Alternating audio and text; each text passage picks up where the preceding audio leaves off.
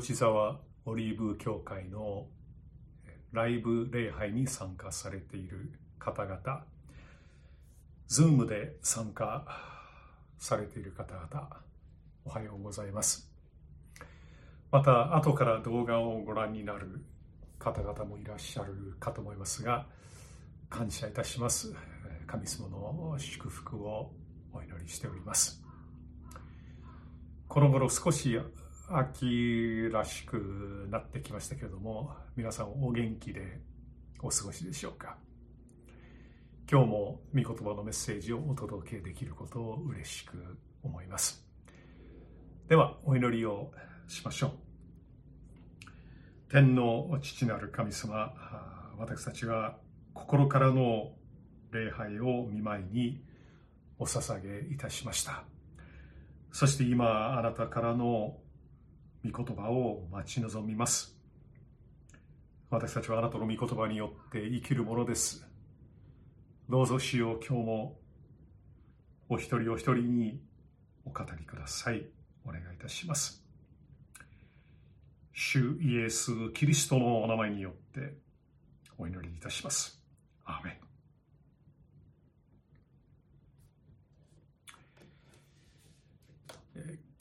中国共産党は10年プロジェクトで聖書を書き直そうとしています。すでにヨハネの福音書の作業は完了しているようですが、8章にある感動的なストーリーが真逆の意味に変わっています。パリサイ人が会員の現場で一人の女を捕まえてイエス様のもとに連れて行き、質問しました。モーセは立法の中でこういう女を石打ちにするように命じています。ところであなたは何と言われますか？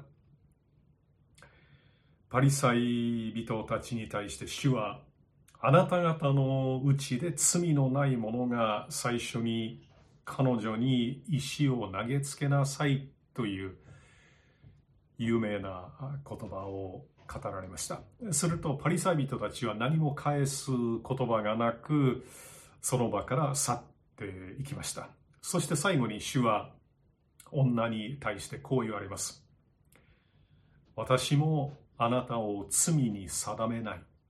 生きなさい。今からは決して罪を犯してはなりません。主の恵みによる許しを証明する。まあ、本当に感動的な話ですが、中国共産党の新しい聖書では、主はパリサイ人たちに、ああ、確かにお前たちの言う通りだ。と言ってから石を取り上げて彼らと一緒に女に石を投げつけたということになっているんです。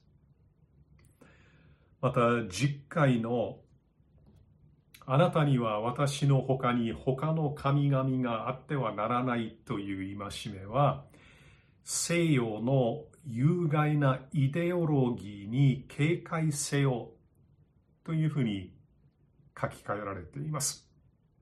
どうやら中国共産党は絶対的な権威、権力を維持して国民に絶対服従を徹底させるためには聖書の権威を借りることが不可欠だというふうに考えているようですね。聖書を神の御言葉として信じているクリスチャンの数が爆発的に増えているからです。私たちの考えは聖書に基づいている。私たちの指示は、私たちの政策は神の御心にかなっているんだ。と言えば、誰も逆らえなくなるだろうと見ています。世界制覇を成し遂げるための作戦の一つだと指摘する専門家もいます。中国を経済大国に押し上げた実績を誇示して怒り高ぶっている共産党の幹部たちですが何でもできる。何をやってもいいんだ。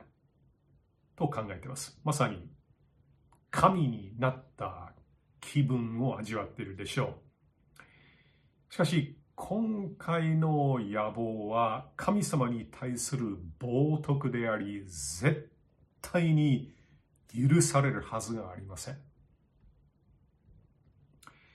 今日の聖書箇所で神様は大いなる王でありその名は諸国の民の間で崇められるということが強調されていますそのことを忘れかけていたイスラエルの民は預言者マラキから厳しく叱責されますそのまま思い上がっている旧中国共産党の幹部たちにも当てはまるメッセージです。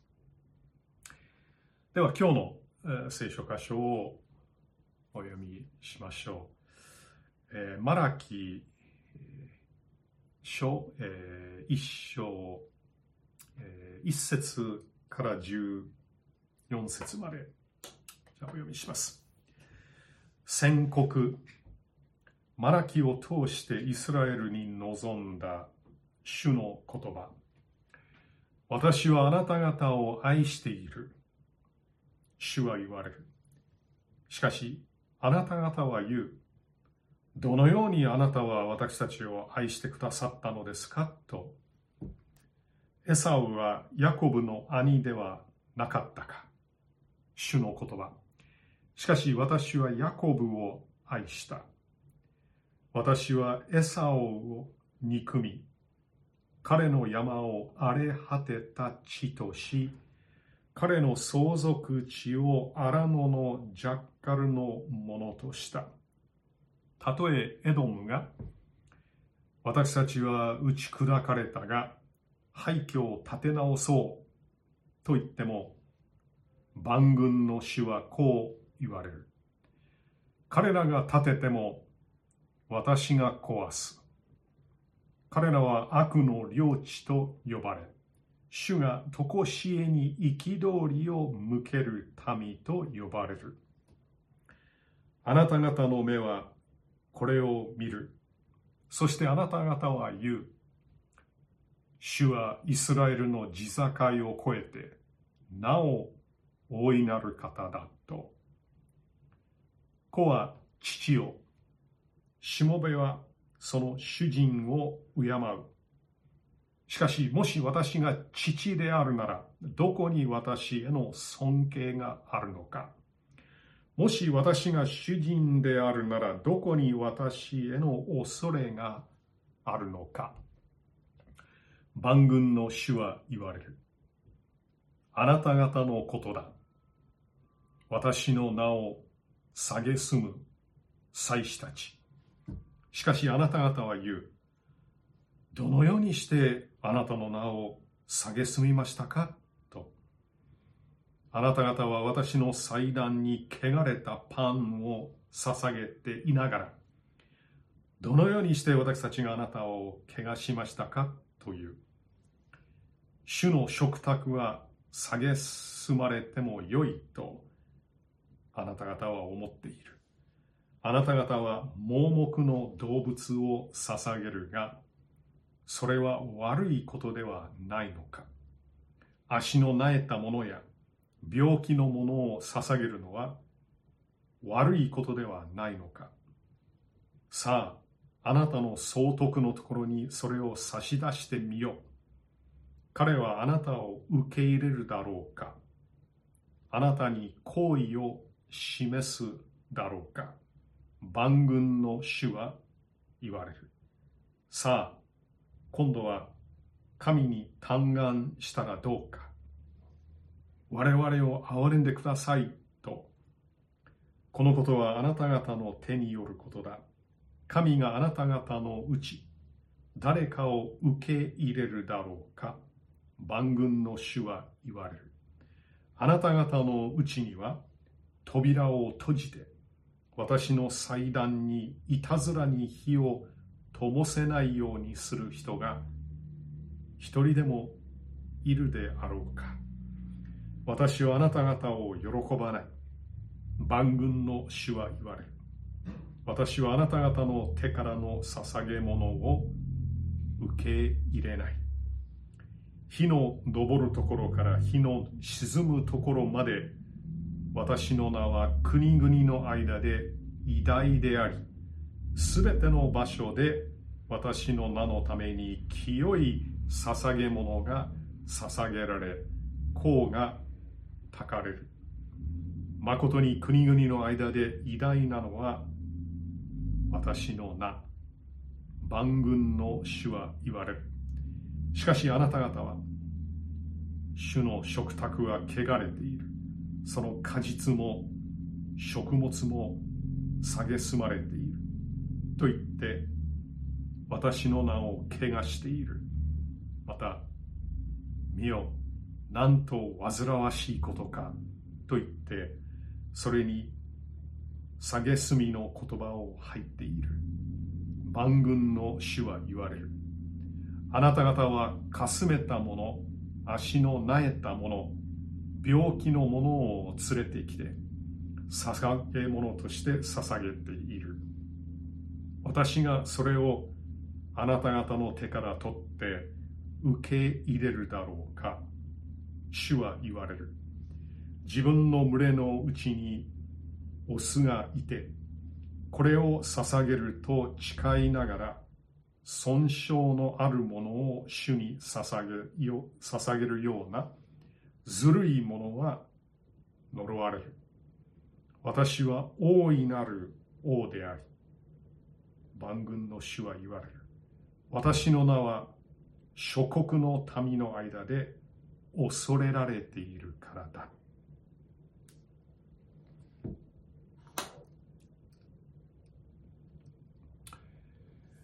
マラキという名前は私の使者、私のメッセンジャーという意味であり、彼は旧約聖書における最後の預言者です。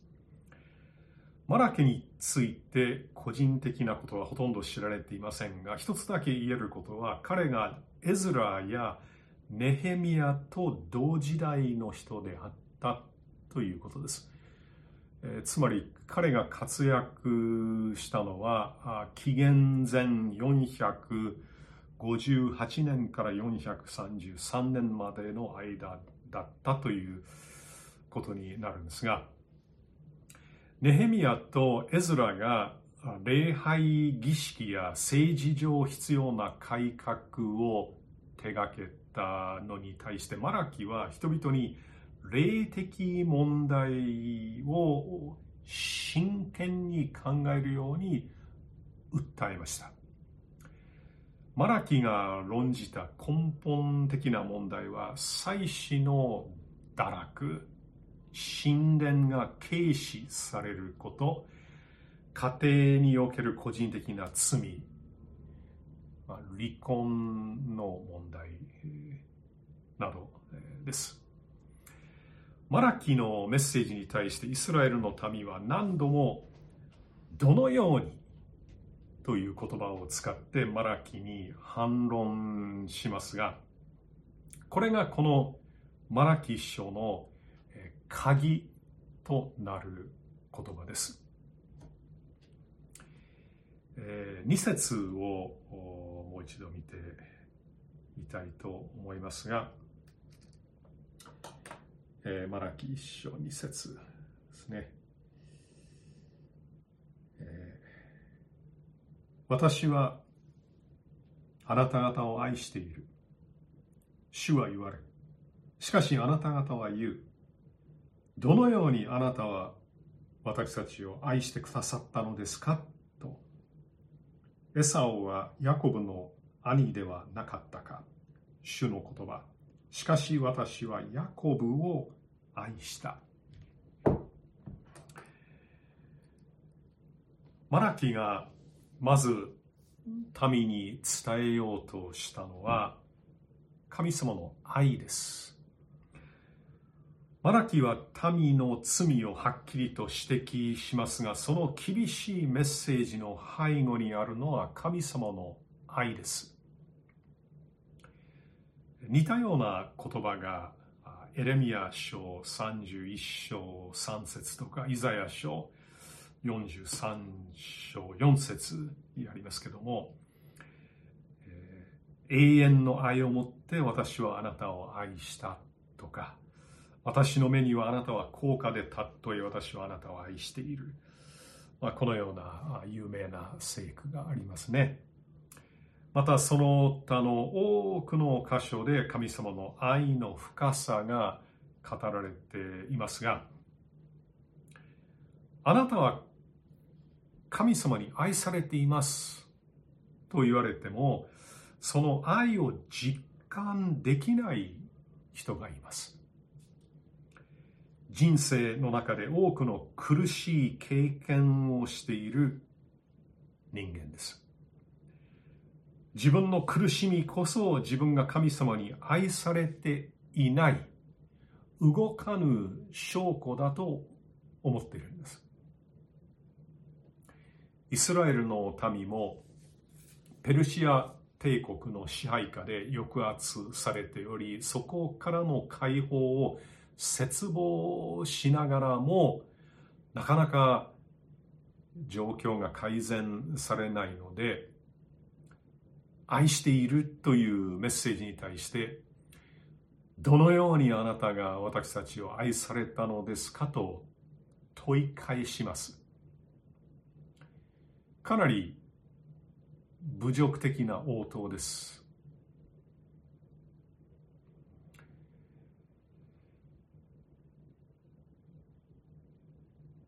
リビングバイブルには本当ですか？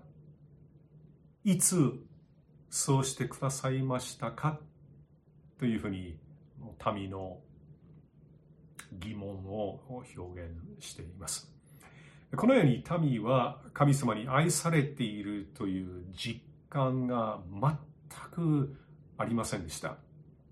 彼らは目前の貧困状態を見て神様の愛を疑ったんです。愛されているならペルシア帝国の束縛から自由にされているはずだ裕福になっているはずだという考え方だったわけです自分たちの個人的な幸せにこだわりすぎて神様の大きなご計画の中で守られて導かれているんだということを認めることができませんでした。彼らが見落としていた一つの重要なことは、ヤコブが選ばれたという事実です。本来なら、エサウが兄として長子の権利を与えられるはずでしたが、神様の主権的な選びによって、ヤコブがアブラハムに約束された祝福に預かることになりました。したがって、ヤコブの子孫も神様との契約の民という最高の恵みが世々にわたって受け継がれたわけです。一方、エサウの子孫は神様の保護を受けない民となってしまったのです。これは運命の差です。イスラエルは罪を懲らしめられ苦しいところを通りましたけれども神様に見捨てられることはありませんでしたメシアが現れるまで守られたんですこの3節をもう一度見てみましょうか。私はエサウを憎み、彼の山を荒れ果てた地とし、彼の相続地を荒野のジャッカルのものとした。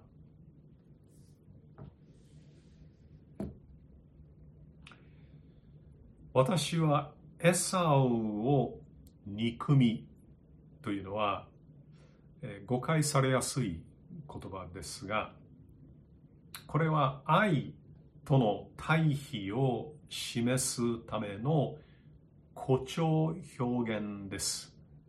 つまり、像ではなく、より少ない愛という意味なんです。イエス様も同じような誇張表現を用いられました。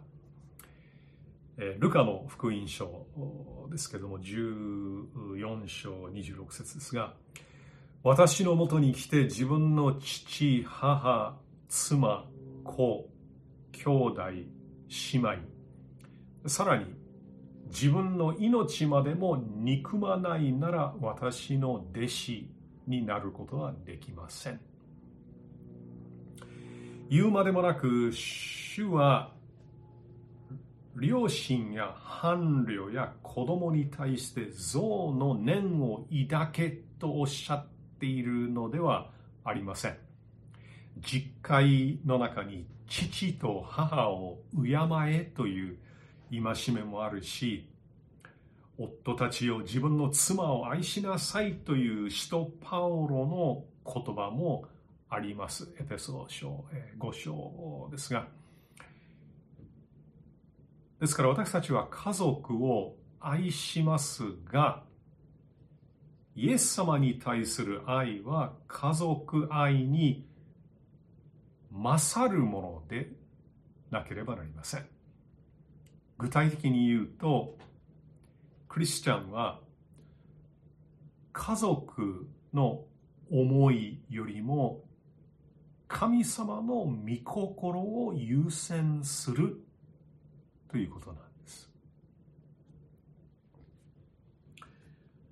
4節をお読みします。たとえエドムが私たちは打ち砕かれたが廃墟を立て直そうと言っても万軍の主はこう言われる。彼らが建てても私が壊す。彼らは悪の領地と呼ばれ、主が常しえに憤りを向ける民と呼ばれる。エドムというのはエサウの子孫ですが、彼らはエサウの霊的性質を受け継いで、神様よりも富や権力を求める民となってしまいました。また神様に頼ることなく自分たちの力で打撃を跳ね返し、廃墟を再建しようと意気込んでいますが、神様によってその計画が阻止されます。彼らが建てるが私が壊す。と主権者なる神様は言われます。ここにイスラエルとの決定的な違いが見られますね。イスラエルは不可能と思われ意欲も失っていたのに神殿は再建されました。そのことこそが神様の契約の民に対する愛を証明しています。歴史を支配される主の見業を認めさえすればイスラエルの民から賛美の声が上がるはずです。5節を見てください。あなた方の目はこれを見る。そしてあなた方は言う。主はイスラエルの地境を越えて、なお大いなる方だと。リビングバイブルにはこう書かれています。さあ、イスラエルよ、目を上げて、神様が世界中でなさっていることを見なさい。その時、あなた方はこう言うようになります。本当に神様の大いなる道からはイスラエルの国境を越えて全地に及んでいる。神様の見業を見ようとする者は必ず神様の偉大さを称えるようになります。しかし、主は何もしていないと考えるようになると、霊的な腐敗が始まります。6節と7節をお読みします。父はこう、しもべはその主人を敬う。しかし、もし私が父であるなら、どこに私への尊敬があるのか。もし私が主人であるなら、どこに私への恐れがあるのか。万軍の主は言われる。あなた方のことだ。私の名を蔑む祭司たち。しかしあなた方は言う。どのようにしてあなたの名を蔑みましたかと。あなた方は私の祭壇に汚れたパンを捧げていながら、どのようにして私たちがあなたを汚しましたかという。主の食卓は蔑まれてもよいとあなた方は思っている。神様のしもべとして使えるべき祭司たちが神様を恐れ敬うことをしなくなってしまいました。これは明らかに神様の人格あるいは性質に対する無視でした。神様を父として敬うことは神様を私たちの創造者、贖い主、保持者として尊ぶことであり、神様を主人として敬うというのは神様を主として恐れ、神様に従うことなんです。どのようにしてという祭司たちの言葉は彼らの鈍感さ、つまり全く問題を理解していないことを示しています。祭司というのは1週間に一度、パン種を入れないパンを12個作り、主の前に備える義務がありました。パンの数はイスラエルの十二部族を指していますが、民がいつも主の前で覚えられていることを象徴的に表しています。ですからそれなりの霊的意味があったわけですけれども、汚れたパン。これはおそらくパン種の入ったパンのことを言っていると思われます。つまり、いちいちパンの作り方にこだわる必要はない。もうめんどくさい。パンなら何だっていいだろうと、祭司たちは考えたんです。え8節あなた方は盲目の動物を捧げるが、それは悪いことではないのか。足のなえたものや病気のものを捧げるのは悪いことではないのか。さあ、あなたの総督のところに、それを差し出してみよう。彼はあなたを受け入れるだろうかあなたに好意を示すだろうか万軍の主は言われる。さあ、今度は神に嘆願したらどうか。我々を憐れんでくださいと。このことはあなた方の手によることだ。神があなた方のうち誰かを受け入れるだろうか。万軍の主は言われる。あなた方のうちには扉を閉じて、私の祭壇にいたずらに火を灯せないようにする人が一人でもいるであろうか。私はあなた方を喜ばない。万軍の主は言われる。私はあなた方の手からの捧げ物を受け入れない。備えのパンと同じように、生贄として捧げられる動物に関しても厳しいルールがありました。傷のない動物だけ携えてきなさいと主は言われました。その理由は捧げられた動物は世の罪を取り除く子羊になるイエス様の雛形だからです。イエス様は傷のない罪のない完全なお方でした。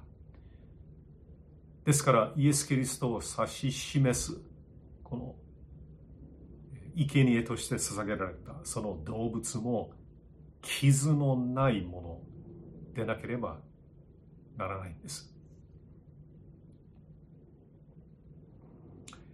祭司たちはその神様の命令をなおざりにしました。彼らは盲目の動物や足の苗えたものや病気のものを神様に捧げたんです。総督にそんな贈り物をしてみなさい。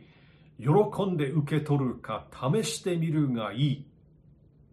とマラキは訴えています。祭司が純粋でない捧げ物を持って民のために取りなし。神様の恵みを得ようと願っても一切は無益です。神様を敬う心を書きながら形式的に祭壇に火を燃やすなら神殿の庭の戸を閉めた方がいいんです11節火の昇るところから火の沈むところまで私の名は国々の間で偉大であり、すべての場所で私の名のために清い捧げ物が捧げられ、甲がたかれる。誠に国々の間で偉大なのは私の名。万軍の主は言われる。正しくない礼拝は神様の顔に泥を塗ります。神様の民は神様の偉大な皆にふさわしい礼拝を捧げなければならないんです。有名な箇所ですけれども、ヨハネの福音書4章23節を思い出します。しかし、誠の礼拝者たちが、御霊と真理によって父を礼拝する時が来ます。今がその時です。父はそのような人たちをご自分を礼拝するものとして求めておられるのです。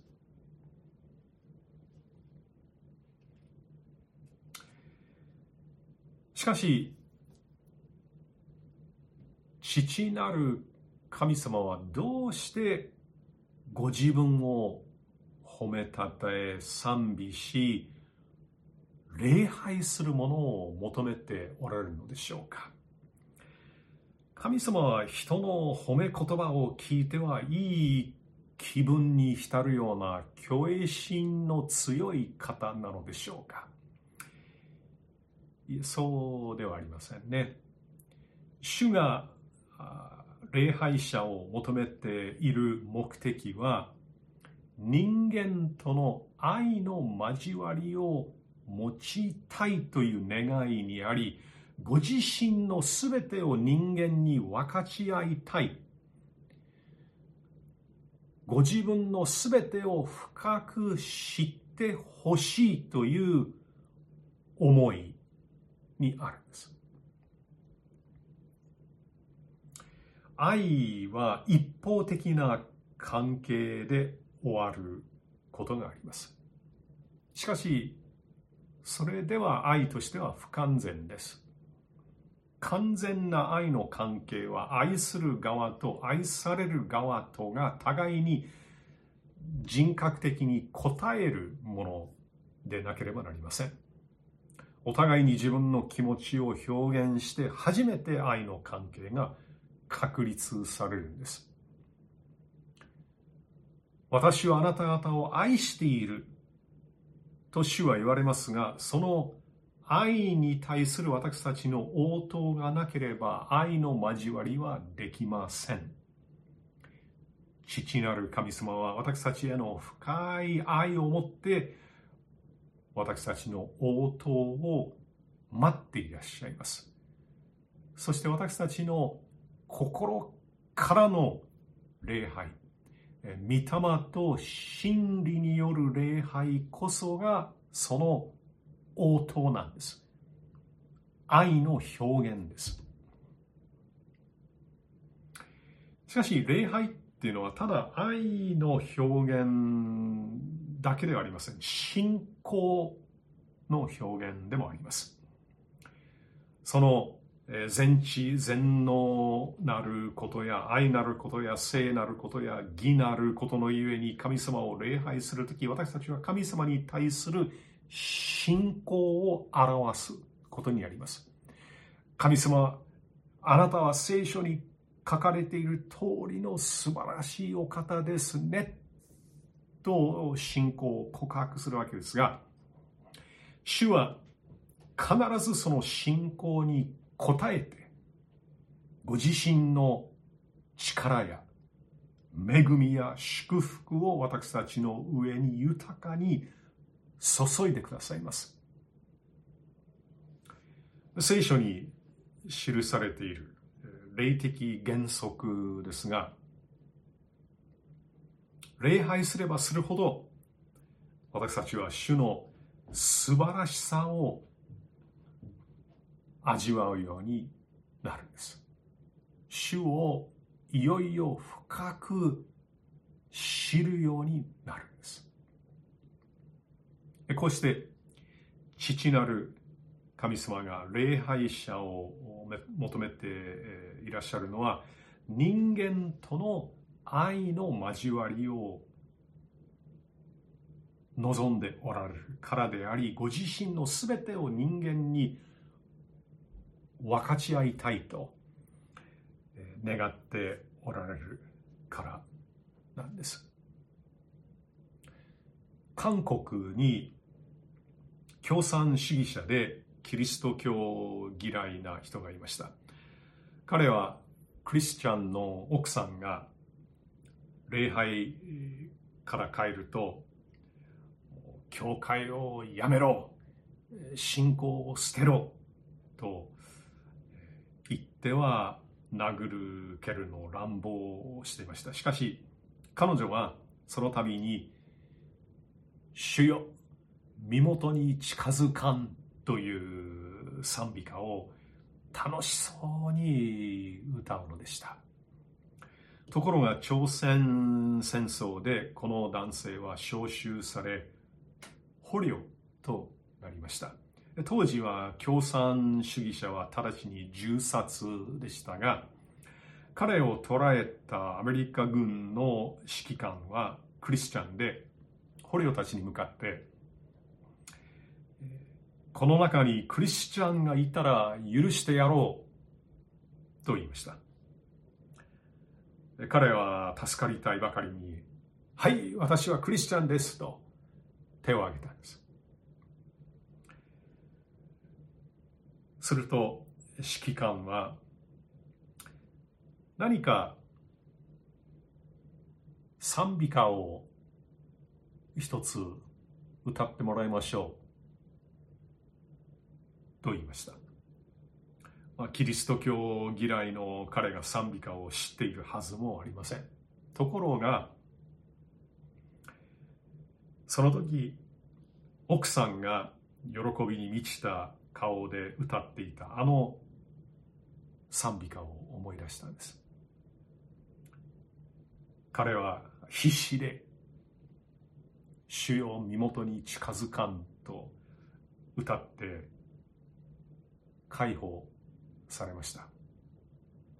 こうして苦しみと迫害の中での奥さんの賛美が夫の命を救い彼はその後献身して牧師になったんです。では、えー、マラキ書の、えー、一章に戻ってこの12から、えー、14節を読みましょうか。しかしあなた方は主の食卓は汚れている。その果実も食べ物も蔑まれている。と言って私の名を汚している。また見よなんと煩わしいことか。と言ってそれに蔑みの言葉を入っている。万軍の主は言われる。あなた方はかすめたもの足のなえたもの病気のものを連れてきて捧げ物として捧げている。私がそれをあなた方の手から取って受け入れるだろうか。主は言われる。自分の群れのうちにオスがいてこれを捧げると誓いながら損傷のあるものを主に捧げるようなずるいものは呪われる。私は大いなる王であり万軍の主は言われる。私の名は諸国の民の間で恐れられているからだ。祭司たちにとって礼拝は喜びでも感謝でもなくなり彼らは神様に生贄を捧げることをなんと煩わしいことかと言っています。新化約聖書の第3版では、なんとうるさいことかっていうふうに言ってます。この、うるさいとか、この煩わしいというのは、なんという退屈なこと。飽き飽きしていることという意味です。彼らは明らかに神様が守るようにと与えた規則などを花であしらっています。そのような彼らに対して、あなた方は呪われると主は言われます。それは神の祝福を失うという宣告です。神様は完全な主権者であり、ご自分の民が主を拒否すれば、主は他の者たち、つまり違法人を選び、彼らは主の皆を恐れます。マラキのメッセージは21世紀の教会にとっても深い意味のあるものです。大いなる王にふさわしい礼拝を捧げているかどうか私たち一人一人がよく心を吟味すべきですいろんな教会で御用をしていると、まあ、いろんな場面に出くわしますけれども礼拝の最中に携帯が鳴る。誰かの携帯が鳴るということがありますね。あ、もしもし、あ、ごめんね、今、あちょっと、あの、教会に来てるか。ら、あ、そうね、あ、また、あの、後で電話するからね。まあ、普通の声で。喋る？そのまま、えー、喋るという、えー、人がいますね。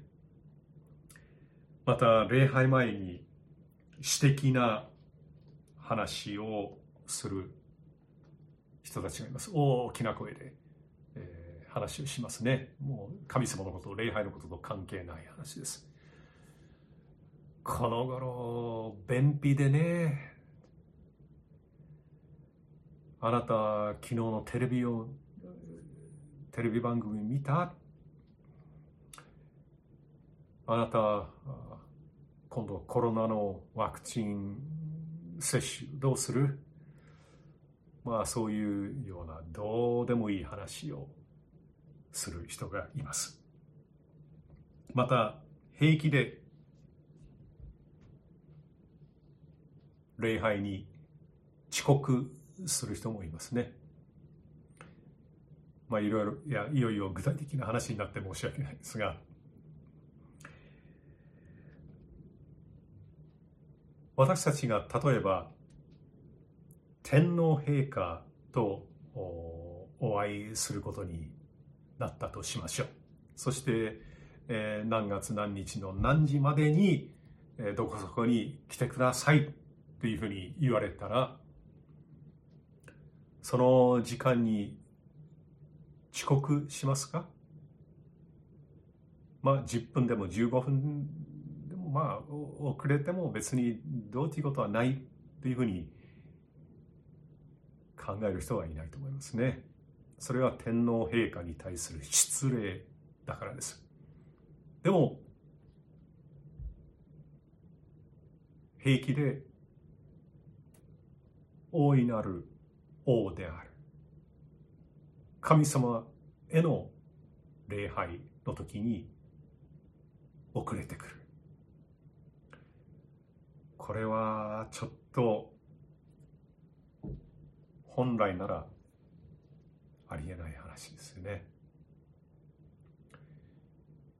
私たちは大いなる王にふさわしい礼拝を捧げているのでしょうか精一杯心からの賛美を捧げているのでしょうか。また心から奉仕をしているでしょうか。それとも心のどっかにああこの奉仕は面倒くさいな本当はやりたくないなという思いをどっかに持っているのでしょうか。主の前に静まって悔い改めたいと思いますお祈りをします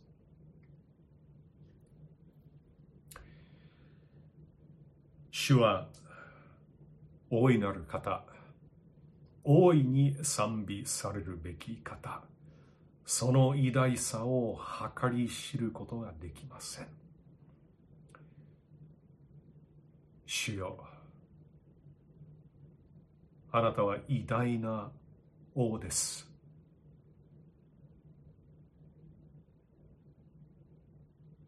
御霊と真理による礼拝を受けるにふさわしいお方です。しかし主よ私たちは時としてふさわしくない礼拝をお捧げすることがあります。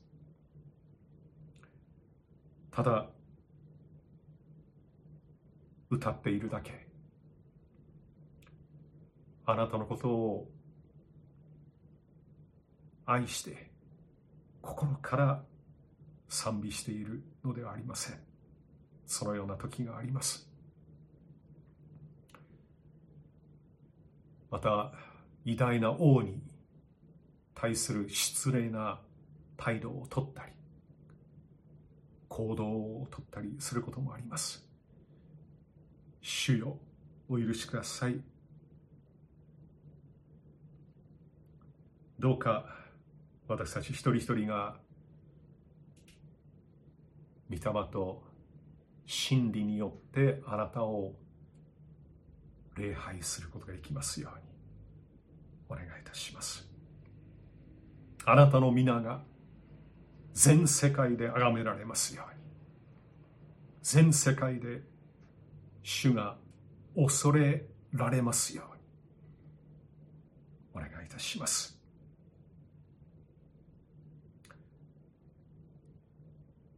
お一人お一人の上に主よ。豊かな祝福を注いでください。主イエス・キリストのお名前によってお祈りいたします。アーメン。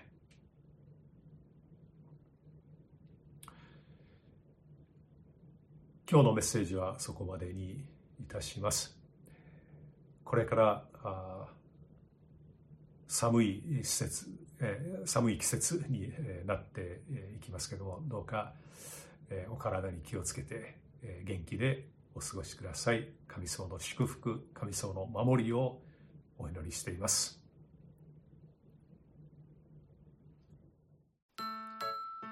小淵沢オリーブ教会には聖書の言葉を多くの人に届けるためのさまざまなビジョンがあります。あなたもこの働きに参加してみませんか？